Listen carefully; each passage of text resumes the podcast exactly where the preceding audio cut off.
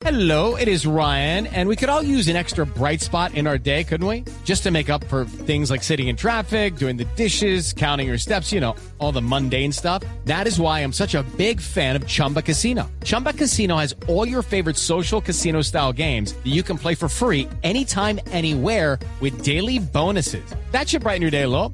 Actually, a lot. So sign up now at chumbacasino.com. That's chumbacasino.com. No purchase necessary. BGW. Void were prohibited by law. See terms and conditions. 18 plus. La cifra del día, don Eduardo. Es una cifra impresionante. ¿Sabe cuánto le está debiendo las EPS a, los, a las clínicas y los hospitales? Dígalo.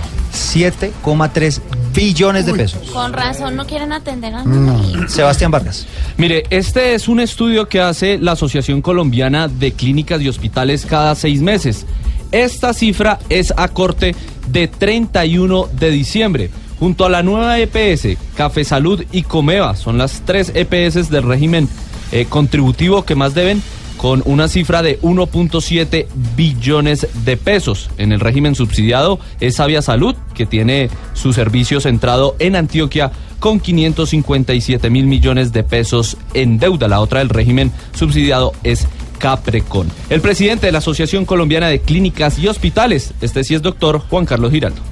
Y en una muestra de 135 grandes hospitales se corresponden a casi una cuarta parte de toda la capacidad instalada en el país de camas hospitalarias, encontramos que la cifra asciende a 7.3 billones de pesos, adeudado por estos diferentes compradores de servicios, con un agravante, un 66% de esos 7.3 billones son cartera que es vencida, es decir, que se adeuda desde hace más de 60 días. Mire, y hay algo más preocupante y es que como esta cifra es a corte de 31 de diciembre, el estudio que salga el eh, 31 de diciembre de 2017 debe estar acercándose a una cifra de la deuda de 8 billones de pesos.